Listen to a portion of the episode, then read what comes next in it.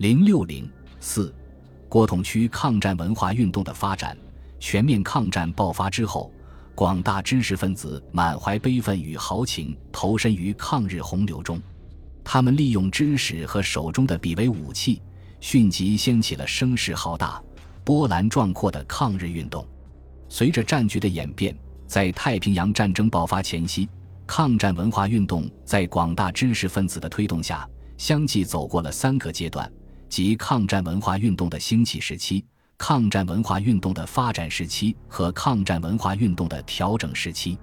尽管自抗战进入中期以后，国民政府即加强了对抗战文化运动的限制和控制，在文化领域中全面推行文化专制主义，但并未能阻挡住抗战文化运动发展的脚步。在爱国热情的激励与中共的正确领导下。广大的抗战进步文化人士积极冲破国民党的种种限制，以各种形式和机会发展抗战文化运动，使富于时代特色的抗战文化运动在经过一段时间的调整后，逐渐形成了以国民政府陪都重庆为中心的西南国统区的抗战文化运动高潮期。一九三八年十月，武汉失陷以后。汇集于武汉的抗战进步文化人士陆续向西南、西北地区转移。由于西南地区的广西、云南分别是滇系、桂系控制的地盘，他们与国民党蒋介石中央政权存在矛盾，处于半独立的状态。加之李宗仁、白崇禧与龙云抗日态度坚决，这就使得广西、云南相对的保持着民主的气氛。成为国统区政治空气新鲜活跃的地区，于是，大批文化人士在中国共产党的影响和领导下，纷纷云集广西、云南的省会桂林、昆明。太平洋战争爆发后，港澳沪以及南洋等地相继沦陷，留居该地的文化人士纷纷回到国内，其中又有不少人到了桂林和昆明。抗战时期，大批文化界人士云集桂林。推动着桂林抗战文化运动的发展。据不完全统计，从1938年至1944年的六年中，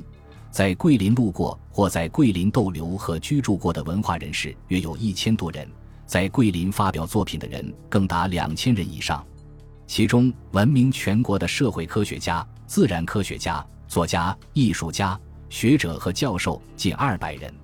相继迁到桂林。或在桂林创建的各种文化团体约有三四十个，在大批文化人士和文化团体的积极推动下，使本来是文化沙漠的桂林，很快成了国民党统治下大后方的唯一文化中心，并为桂林赢得了文化城的盛誉。在新闻出版事业方面，先后副刊、创刊和发行的报纸有《新华日报》《救亡日报》《力报》《扫荡报》《小春秋》《桂林晚报》。自由晚报等新闻机构有国际新闻社、中国青年记者学会、中央社桂林分社、西南通讯社等，先后开设的书店、出版社、印刷厂达二百家，其中出版杂志近二百种，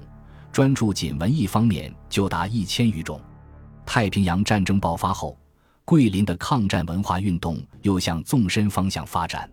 创办的文学刊物迅速增加。主要有文艺杂志、文艺生活、文学创作、当代文艺、人世间等十九种之多。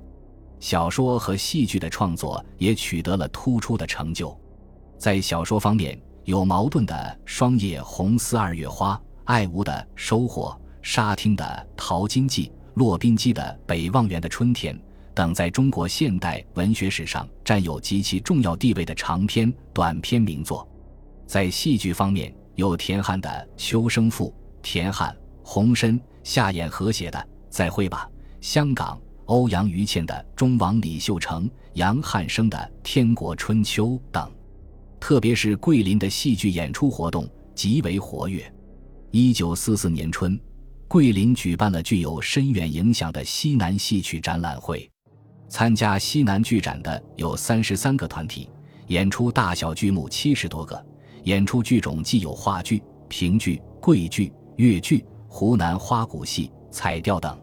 这次剧展从一个侧面反映了桂林文化运动发展的状况，是桂林抗战文化运动发展到高潮的标志。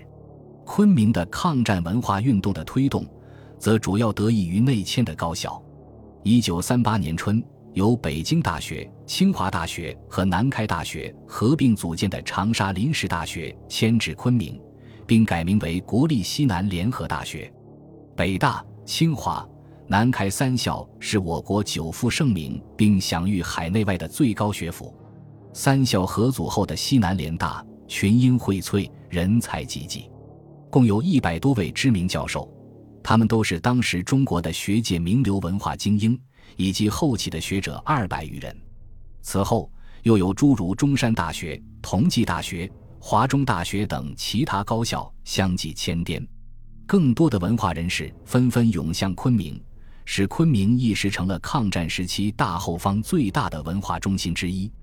而抗战文化运动在昆明发展和繁荣的重要标志。则是西南联大及其活跃的校园文化。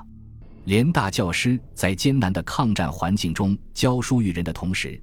积极埋头著书立说，在文学、历史学、哲学和自然科学的领域中取得了丰硕的研究成果。